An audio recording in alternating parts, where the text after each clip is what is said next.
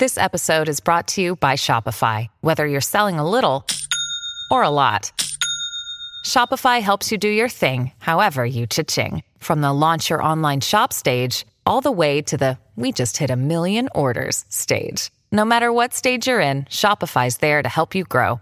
Sign up for a $1 per month trial period at shopify.com slash special offer, all lowercase. That's shopify.com slash special offer.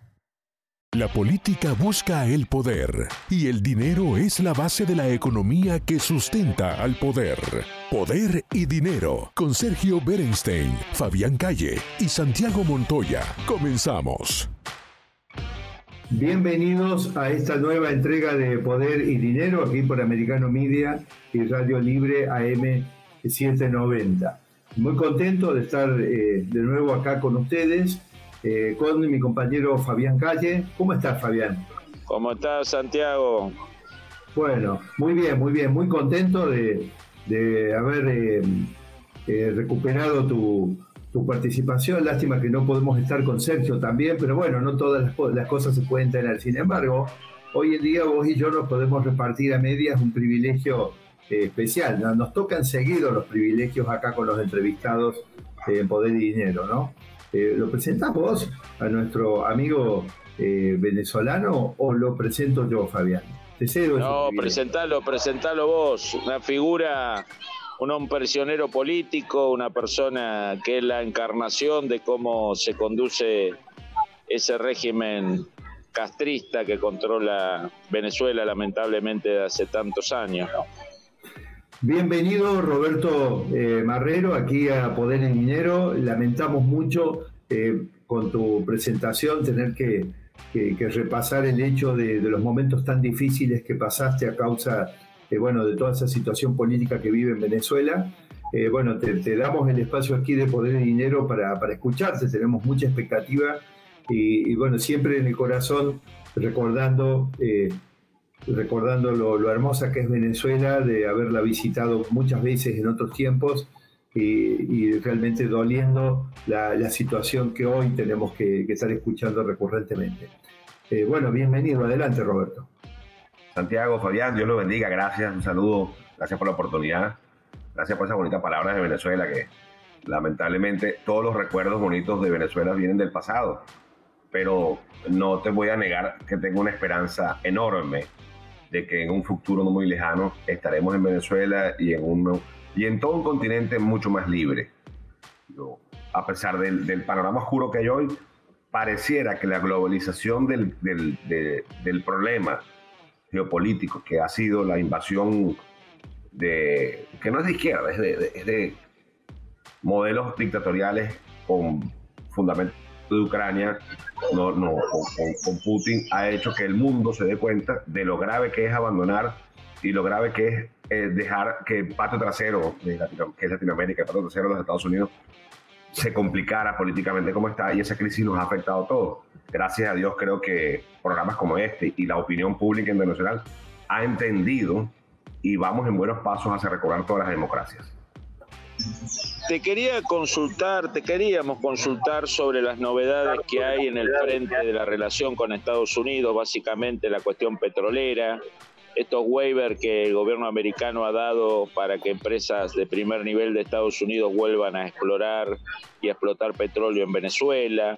Hay como, un diálogo creciente entre Washington y Caracas a partir de los meses posteriores de la invasión a Ucrania. ¿Cuál es tu análisis sobre este tema? Bueno, yo creo que la administración Biden se ha dado cuenta quién es Maduro, ¿no?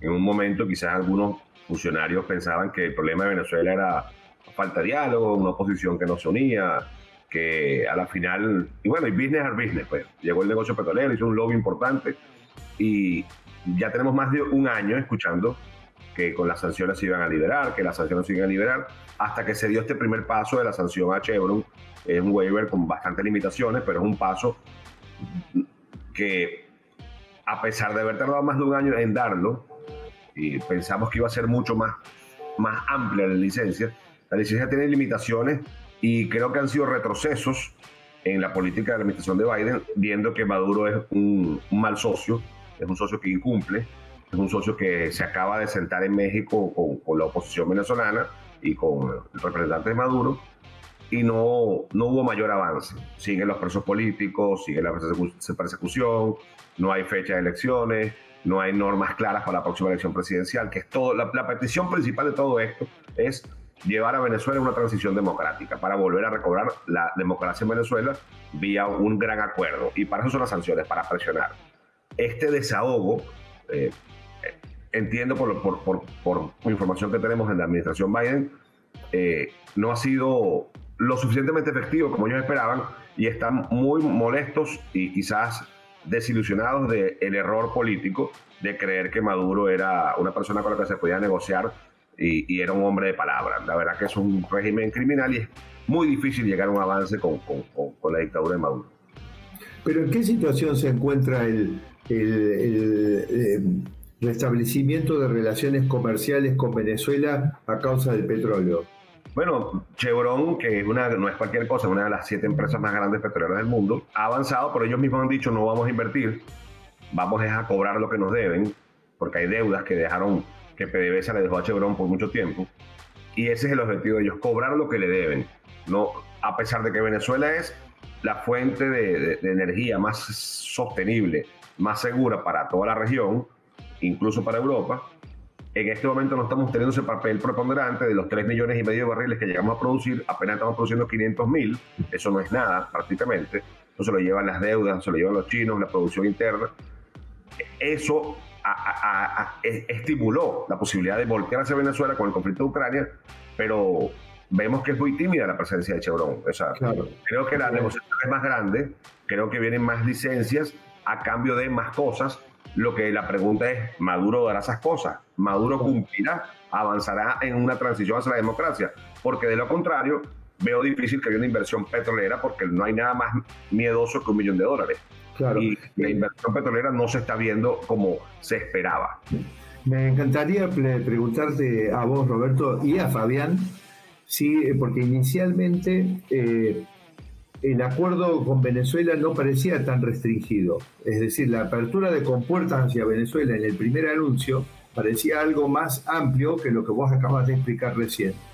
¿Puede haber ocurrido que haya sido un globo de ensayo y cuando la administración Biden vio el escándalo que se generó, en el cual aquí mismo nosotros en Poder de Dinero fuimos vehículo del malestar por resignar tantos valores eh, y eh, todas las, en tantos valores de lo que es el modelo de Estados Unidos como país, con las libertades, con eh, el tipo de, regímenes políticos con los cuales busca relacionarse, en este caso era un retroceso.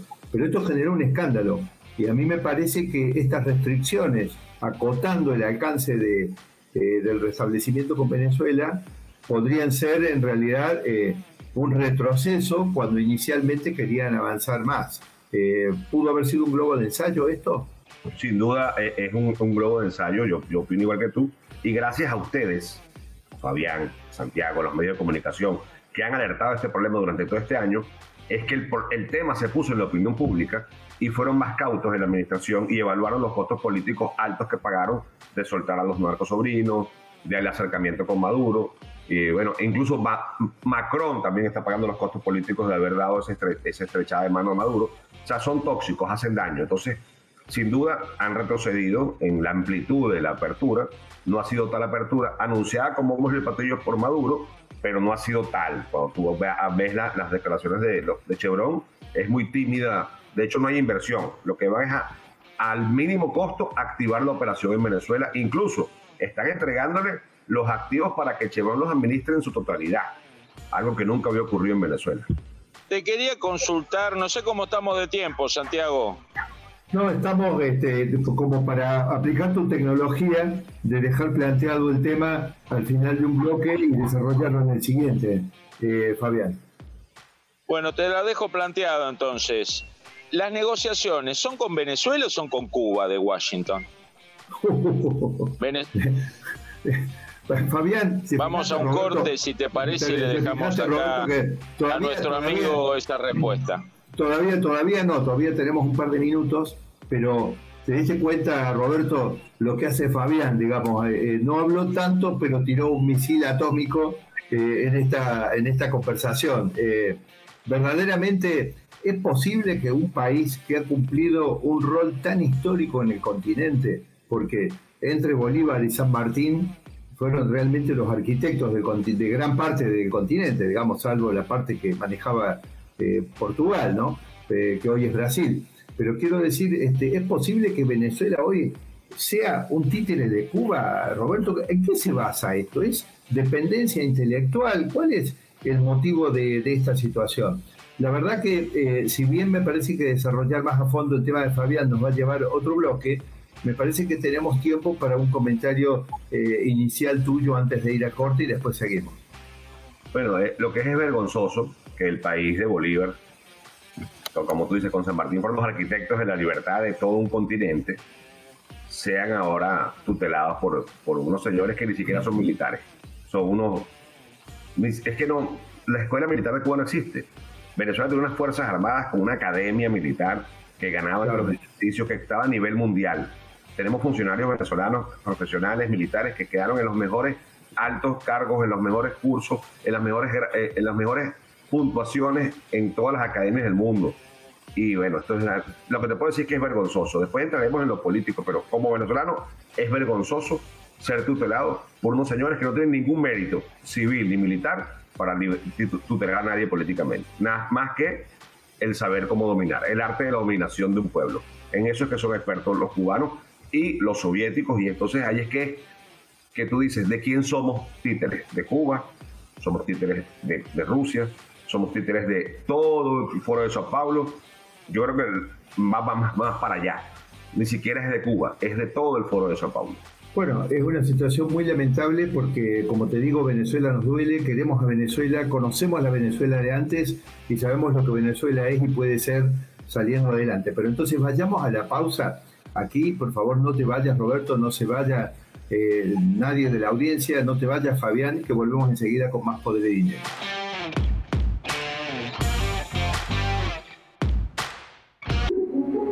En breve regresamos con Poder y Dinero junto a Sergio Berenstein, Fabián Calle y Santiago Montoya por Americano.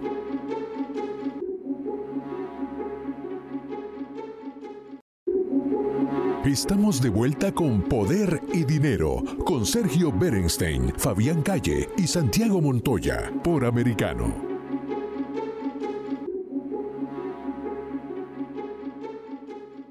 Bienvenidos a este nuevo bloque de Poder y Dinero. Eh, quedamos aquí con Fabián Calle y con nuestro invitado, extraordinario invitado venezolano, Roberto Marrero, en una parte cada vez más interesante de nuestro diálogo. Roberto, Seguimos entonces con el análisis de cómo es que Venezuela, semejante país, con semejante historia, con semejantes recursos, termina siendo conducido políticamente como si fuera con un joystick que nosotros lo vemos eh, con sede en La Habana, pero vos estabas diciendo que posiblemente tiene un desarrollo más internacional. Sí, eh, eh, sin duda el Foro de Sao Paulo es triste, lamentable, vergonzoso como venezolano ser dirigido por, por estos tipos que no tienen ningún mérito civil ni militar para ningún progreso, nada, nada, nada, pero tuvieron la astucia y la inteligencia de tratar de entrar en Chile y tratar de entrar en Venezuela militarmente. Como eso fracasó, esa invasión militar de Fidel Castro, entró por la vía de los votos, ideologizando a personajes de la Fuerza Armada, entre ellos el tristemente célebre Hugo Chávez. Hugo Chávez llega al poder y se da el, el efecto chequera petrolera y entonces la espada de Bolívar que caminó liberando ahora fue la chequera de Chávez ideologizando y bueno, tenemos así ganan los Kirchner, así gana la izquierda en toda Sudamérica, así termina ganando Petro. E, es el mismo libreto, pero eso no hubiese ocurrido jamás si no hubiese ocurrido dos cosas. El mundo subestimó Cuba y el occidente creyó que con la caída del muro de Berlín la democracia era como una enfermedad contagiosa, era como la alegría, que tú sabes que alguien se empieza a reír y tú se ríes. La democracia no se transmite ni genética. Sería la, visión del derrame de la democracia, como si fuera el derrame del bienestar contra el crecimiento económico. el optimismo de Fukuyama, ¿no? Sí, como si fuera aire acondicionado, que le gusta a todo el mundo, las cosas ricas. Eh, claro. no, no, no, no. La democracia no es contagiosa, porque además la democracia tiene responsabilidades, entre ellas cuidarla, mantenerla y nuestra generación en Venezuela y la antipolítica, y por eso es que es tan importante los medios. Yo quisiera más bien hablar de la comunicación política errónea de las democracias y las derechas con respecto a, la, a, lo efectivo que es el Foro de Sao Paulo, ideologizando y transmitiendo su mensaje. Yo te escuché decir que eh, una frase parecida, como no la quiero poner en tu boca, solo quiero que la digas vos lo que te parece correcto, que la derecha en general avanza con la verdad, mientras que la izquierda y la centroizquierda mienten. ¿Puede ser algo así, Roberto?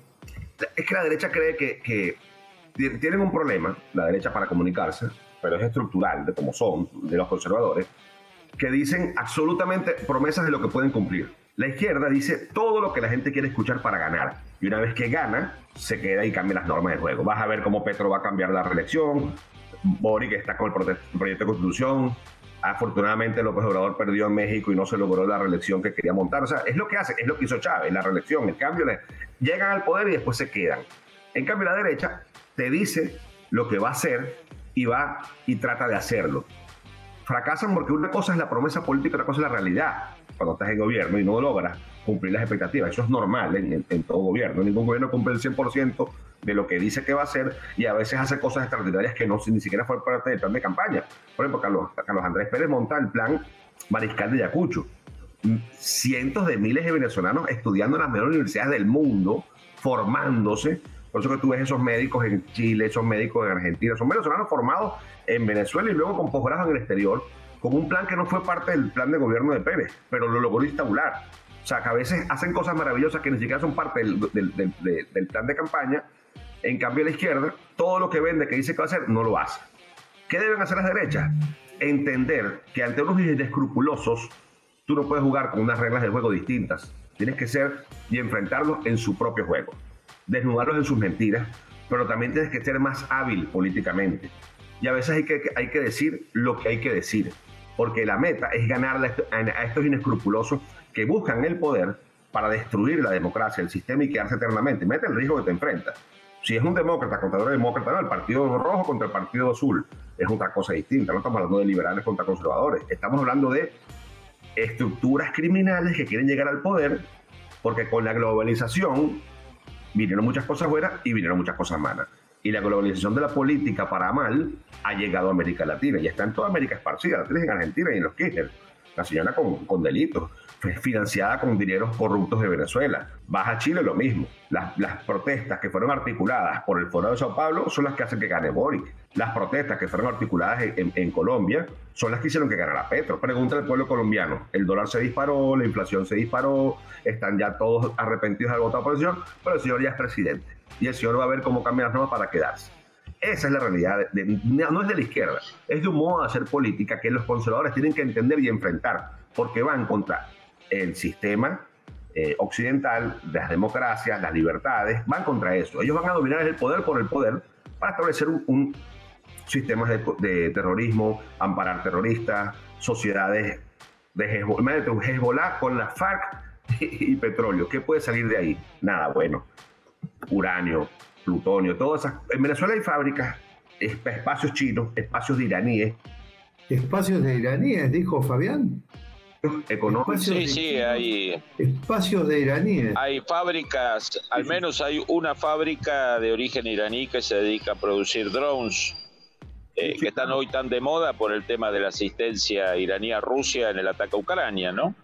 Y son fachadas, son fachadas para los negocios, para llevarse el, oro, para Turquía, para llevar drogas, para llevar cantidad de cosas, porque con las sanciones vino otro modo de hacer negocios para ellos. Sin duda, el gran negocio es el petróleo, pero hay otros ingresos. Te, te, digo, me, me, me, hace sufrir lo que estás contando, pero nosotros aquí en Poder y Dinero y en realidad en todo Americano Media y, y Radio Libre M790 tenemos un compromiso con nuestra audiencia que es decir únicamente la verdad, que en cierta medida va en línea con tu, con tu esquema de pensamiento, es decir, la derecha, los sectores conservadores en general, digamos, tenemos respeto por la gente y no queremos mentirles, por lo menos no alevosamente, digamos, como hacen otros. Eh, yo necesito eh, tener un poco de esperanza. Yo conozco Venezuela, ido muchas veces a Venezuela y no puedo volver a Venezuela hace tiempo y no voy a volver, y quiero volver. ¿Qué, qué, Venezuela podemos imaginarnos a la salida de esto? Porque había un dirigente, un viejo dirigente argentino, no del mundo político puntualmente, sino del fútbol, creo que era amigo de Fabián, que decía todo pasa, ¿no? Todo pasa, decía. Y algún día pasará, pasará esto. Y yo estoy muy preocupado porque la pérdida de capital humano que eh, tiene Venezuela, que soporta Venezuela, es decir, la verdad, yo sé que las personas son todas igualmente buenas, pero los que están yéndose son jóvenes, muchas veces son profesionales, son los que quieren vivir en libertad, son los que quieren trabajar para progresar en la vida. Eh, un poco como que son los mejores ciudadanos, ¿no? Y ahora esos ciudadanos van a Argentina, van a Uruguay, van a Chile. Eh, son ciudadanos de altísimo valor. ¿Cómo salen después de ahí? Por ejemplo, en Argentina, todos esos venezolanos son recibidos como hermanos, hacen familias, se ponen de novios, se ponen de novias. Eh, no va a ser tan fácil. ¿Cómo, ¿Cómo se reconstruye Venezuela? Hoy veo que nos quedamos sin tiempo, pero bueno, a ver, por lo menos una síntesis de tu comentario sobre esto. Mira, sobre el tema de la esperanza, eh, Santiago y bueno, Fabián, no es que es un tema de que hay que tenerla, porque es que es imposible no tenerla, porque el mundo va a mejorar. Porque este, este ejercicio de malversación del poder en contra de los propios pueblos. La principal publicidad son los venezolanos. Tú sabes lo que es uno Argentina. Ahí se ha cortado la señal, lamentablemente. Ahí, ahí lo recuperamos. Estaba diciendo que en un estudio que se hizo los, los, venezolanos en el exilio, los, los, venezolanos que están en el exterior de la diáspora, más felices son los que viven en Argentina. Algo de, y, y, se entiende, se es feliz, eh, van a, hacer, van a encontrar trabajo, van a otro ambiente, que está mucho mejor que en Venezuela. En Argentina hay problemas, sí, pero estás mucho mejor que lo que estaban en Venezuela hace cinco años ellos. Bueno, eso, eso ya es un síntoma de lo que está pasando en Venezuela, ¿no? Claro, pero, pero voy allá. Yo creo en Dios. Yo creo en Dios. Entonces digo, bueno, si Dios nos quiere tanto, ¿por qué le dio a América Latina esos ríos tan caudalosos? ¿Por qué le dio esas tierras cultivables? China no hay tierras cultivables. En China no hay, no hay, no hay, no hay materias primas.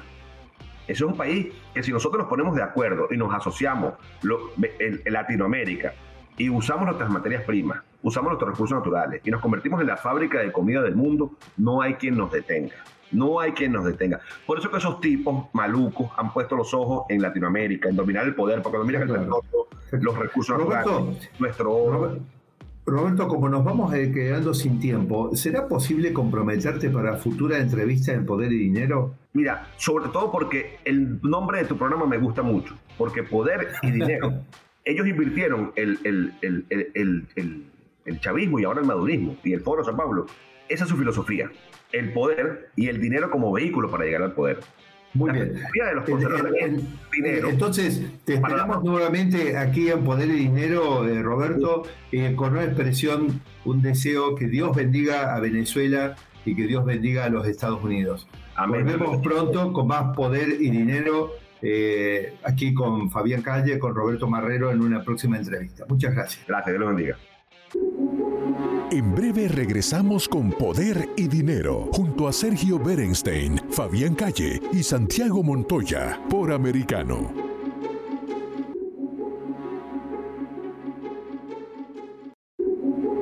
Estamos de vuelta con Poder y Dinero, con Sergio Berenstein, Fabián Calle y Santiago Montoya, por Americano.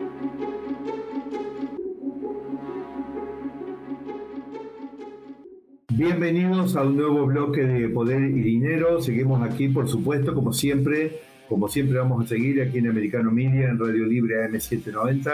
Estamos junto a Fabián Calle. Eh, estamos extrañando por el momento a nuestro querido amigo, compañero, colega Sergio Bernstein. Eh, pero vamos a mitigar ese sentimiento con eh, nuestro invitado de hoy, para este bloque, mejor dicho, Miguel Stauerman. ¿Cómo estás, Miguel? Muy bien, un placer. Hola Miguel, bienvenido. Muchas gracias, un placer enorme saludarlos a ambos. Porque, la última vez que hablamos, estuvimos charlando de cómo se vería la perspectiva de las elecciones en Israel. Nos anticipaste acertadamente que había alta probabilidad de la conformación de un gabinete en torno a Benjamín Netanyahu. Eh, bueno, se cumplió eso, ganó, por un buen margen, se formó gabinete ¿Qué, qué, cómo, sigue, ¿Cómo sigue esa apasionante historia de la política en Israel? Bueno, en realidad, querido Fabián Santiago, todavía se está negociando. Es eh, eh, una conformación de un gabinete posible, porque Netanyahu continúa negociando, han pasado más de 30 días ya de la elección y todavía no logra tener definido lo que va a ser su gobierno. Ustedes saben que Israel es un gobierno de coalición, es decir, por el sistema parlamentario, el Likud sacó la primera minoría eh, y después con el resto de los partidos de ese bloque tiene que negociar cómo se conforma finalmente este gobierno y todavía estas negociaciones eh, continúan. De hecho, el proceso tiene 28 días cuando el presidente le otorga el mandato a quien sugieren los partidos, así es la metodología, que puede ser el candidato para conformar gobierno. Y luego Netanyahu ya ha pedido dos semanas extra, que ya está usando, de tiempo para terminar de conformar ese gobierno. Y son negociaciones muy complejas, muy duras, porque Netanyahu, interesantemente, por lo que es la plataforma de cómo fue planteada esta elección, eh, hoy es el hombre, no solo la figura, sino también casi alguien diría el hombre eh, de más centro dentro de lo que es este, esta coalición, donde hay muchos partidos de derecha religiosa bastante pronunciada. Entonces son negociaciones nada simples. Hay algunos cargos que ya se definieron. Smotrich, que es eh, justamente la, eh, digamos, de la derecha religiosa nacionalista, va a ocupar la cartera de Hacienda y no es un tema menor. Ben Gvir, que es el asociado de Smotrich es en el mismo partido, un hombre no muy querido en el mundo por posiciones muy, eh, eh, algunos dicen eh, extremas, pero bueno, habrá que ver, una cosa es cuando estás en campaña y otra cuando te toca una responsabilidad en términos de, de, cargo, va a ser el ministro de defensa, no de defensa, sino de seguridad nacional, y bueno, está todavía en la negociación. Hoy a la mañana, justo negociaciones de tensión, Ariederi, que es del partido sefaradita ortodoxo Jazz, se levantó de una reunión eh, con Netanyahu y justamente con Smotrich, enojado, porque bueno, aquí es el toma y daca y eh, Netanyahu en esto tiene que ser un gran artífice, por un lado, para conformar a sus socios en la coalición y por otro lado, no entregar todo lo que ellos piden porque sería obviamente algo que se alejaría del proyecto de gobierno que tiene. Así que todavía se está jugando, está todavía este gobierno de transición en el poder y también eso produce ciertos roces. Esperemos que en los próximos días, seguramente en las próximas semanas, a 10 días, Netanyahu termine de presentarle al presidente lo que es la conformación de, su gobierno, que tendría 64 bancas de las 120 y con las cuales podría gobernar. Miguel, ¿vos la, la, posibilidad de que no se logre formalizar el gabinete completo y que se convoque a nuevas elecciones? Porque no, no parece que haya una figura que pueda aglutinar eh, como Netanyahu, ¿no? no, no sé si, no sé cuál es tu análisis de la situación. Sí, sí, sí, yo comparto. No, no, no creo que se llegue a nuevas elecciones de ninguna manera. El, triunfo del bloque de derecha ha sido amplio en términos de esta eh, conformación eh, parlamentaria, teniendo por lo menos 64 de los parlamentarios, lo cual es un margen importante en, términos de la paridad de cómo venían los bloques en Israel. Eh, nadie discute que Netanyahu va a ser el próximo primer ministro y que será este bloque. Ahora, está ahí la tensión entre, bueno, qué es lo que pide cada uno de estos partidos minoritarios que terminan por tener un gran peso porque son los votos necesarios, los parlamentarios necesarios para sumar ese bloque de 64. Algunos eh, más optimistas decían, bueno, eh, si es que los partidos religiosos más eh, ortodoxos, más extremistas, no terminan de llegar a un acuerdo, Netanyahu podría intentar seducir a, partidos de centro derecha que fueron también parte del bloque del Likud en su momento, del ex eh, ministro de Defensa y ex general en jefe del ejército Benny Gantz o incluso de, de Naftali Bennett, pero esto parecería improbable en este momento y me parece que por lo menos en esta instancia va a terminar de conformar gobierno con los que fueron sus aliados en estas elecciones. Ahora, ahí se está jugando todavía esto. ¿Qué cargos recibe cada uno? Conocemos de esto, pero cuando es parlamentario cada uno trata de sacar el mayor provecho, tanto en cargos como en presupuestos. ¿sí? Ese es un arte complejo y Netanyahu, que es un animal político, está ahí seguramente jugando entre los tiempos, la necesidad de presentar gobierno y no conceder más de lo que después pueda él eh, justamente tener como, como capital político porque se sentirá eh, muy complicado en, lo que quiera llevar adelante en los distintos aspectos de su gobierno. Miguel, ¿cuáles para vos serían los, las líneas de quiebre que generan esas discusiones y tensiones? Temas de política exterior, tema Irán, tema nuclear, relación con Estados Unidos, o son básicamente temas domésticos, de valores, de principios, de cargos? Absolutamente domésticos, eh, casi todos, excepto el tema eh, digamos, de eh, el vínculo de Israel o, el tema del conflicto israelo-palestino es el único que podría tener un matiz que tiene también implicancias en lo que hace a lo global. En todo el resto son temas mucho más internos, tienen que ver con la ley del retorno, que es un tema de siempre muy delicado porque habla de la identidad judía y quiénes pueden eh, acceder a inmigrar a Israel. Hoy la ley del retorno plantea que cualquier persona que tenga un abuelo judío, con tener solamente un abuelo judío, tanto sea materno o paterno, está en condiciones de lo que se llama ser aliado, es decir, inmigrar a Israel y ser ciudadano israelí por esa ley del retorno. Bueno, algunos de los eh, socios de Netanyahu están queriendo reformular esto, dicen que no debe ser así, tienen temas con la identidad judía también de aquellos que se convierten al judaísmo, quieren que solamente sean reconocidas las conversiones ortodoxas.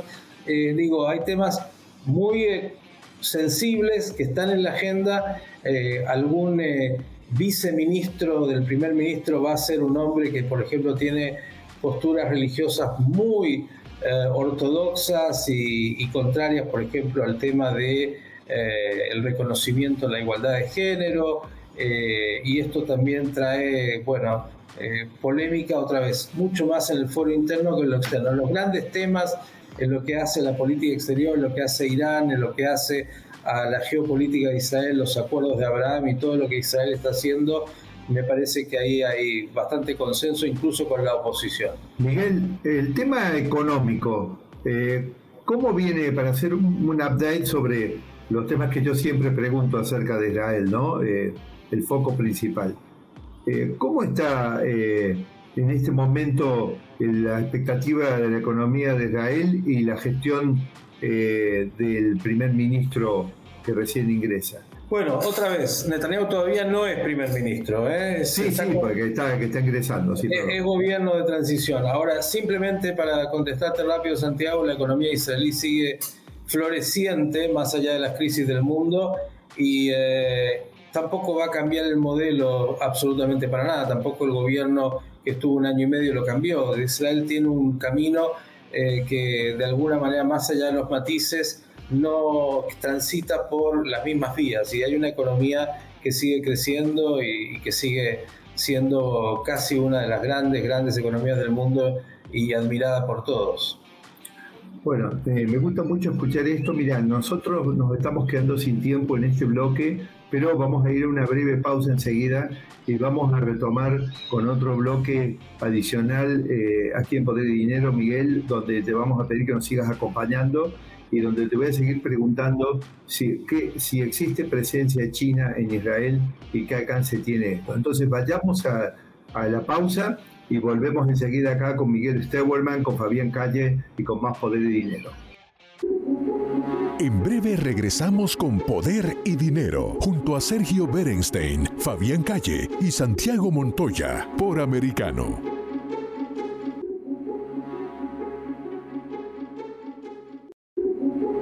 Estamos de vuelta con Poder y Dinero con Sergio Berenstein, Fabián Calle y Santiago Montoya por Americano.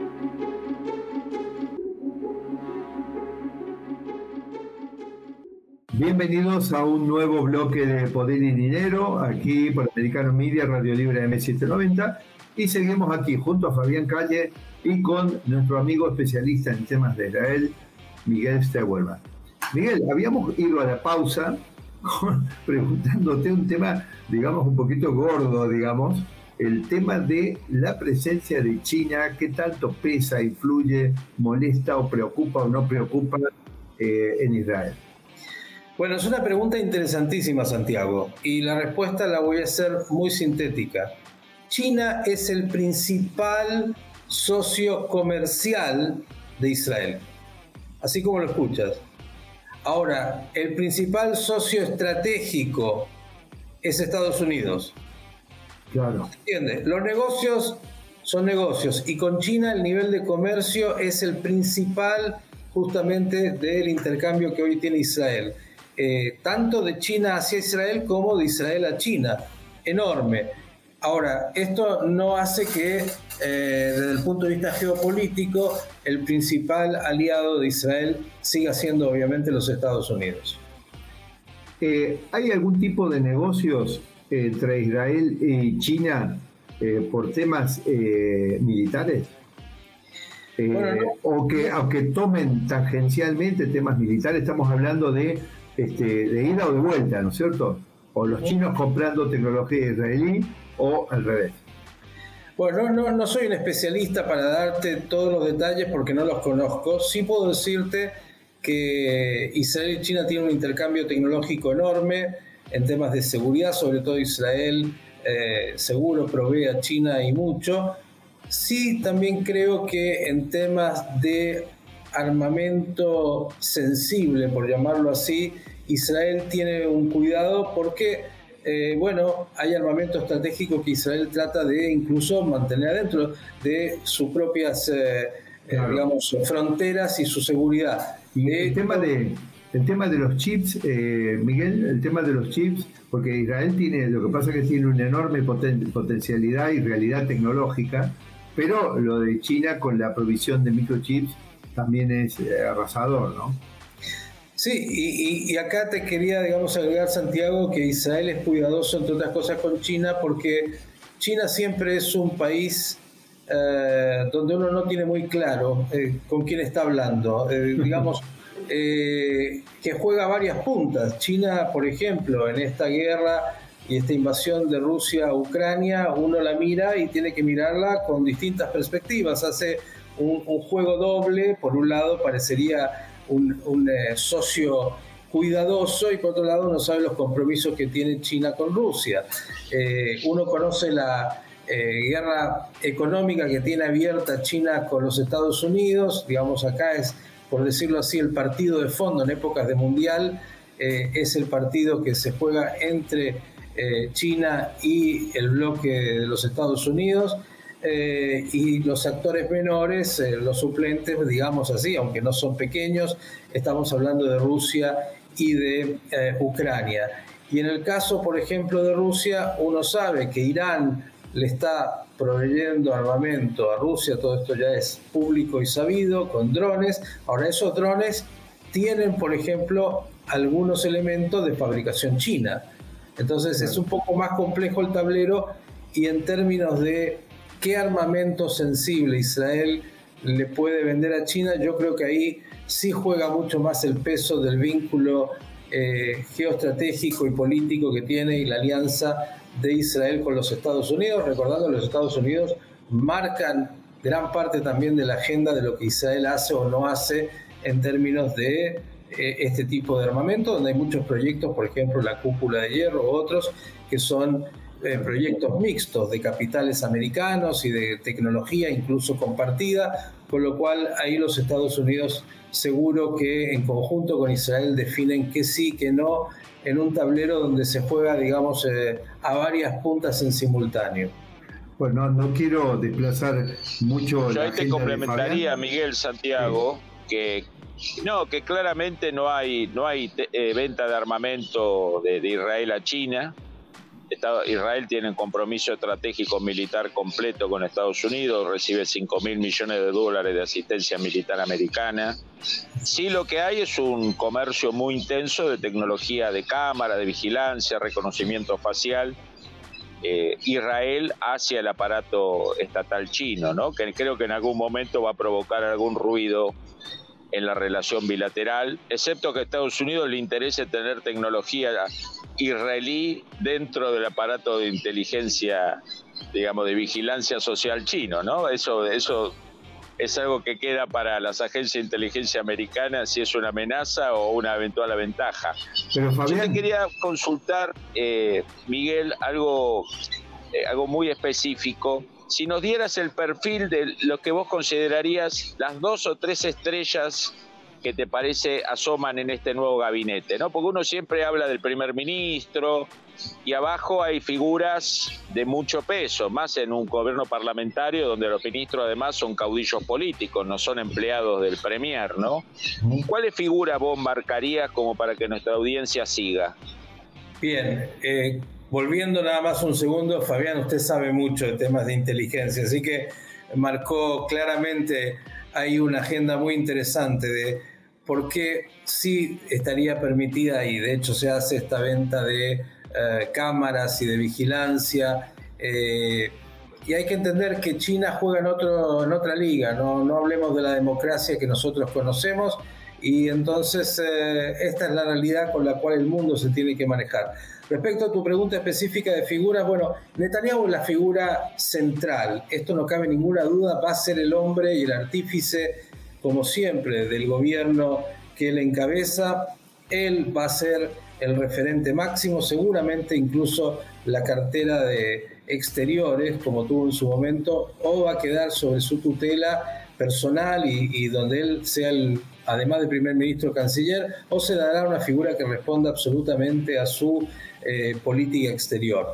Ahora, hoy estos eh, grupos de religiosos de derecha van a empezar a tener cada vez más presencia.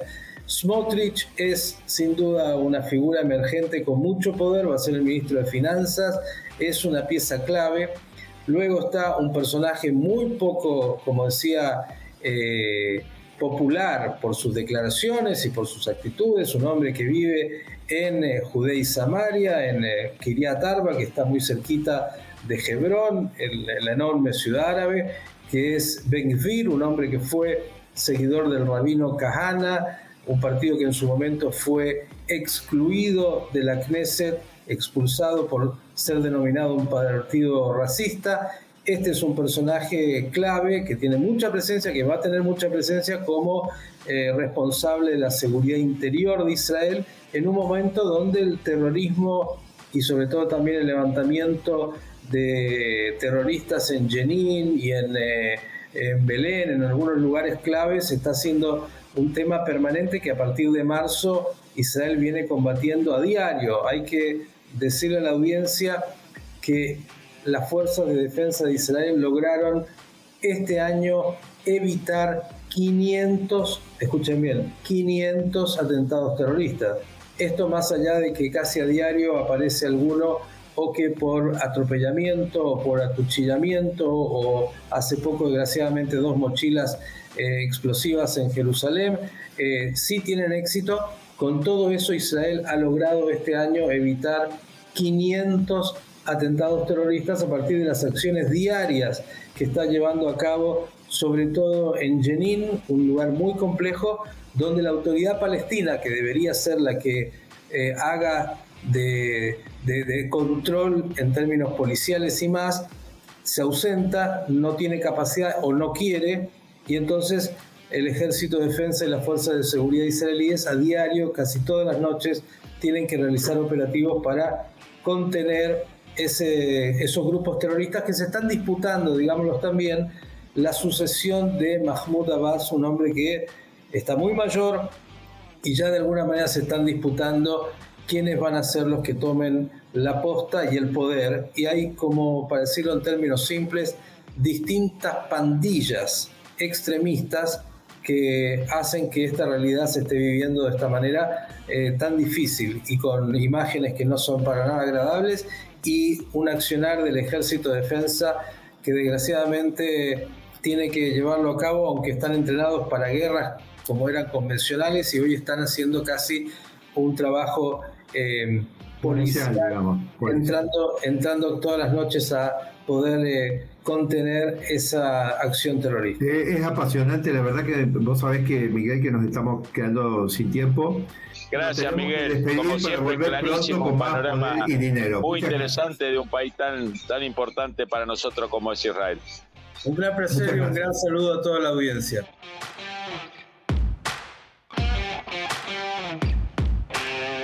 El análisis sobre el poder y dinero concluye por hoy. Seguimos con los cálculos y proyecciones para ofrecerles nuevas herramientas que les ayuden a tomar mejores decisiones. Hasta el próximo programa por Americano.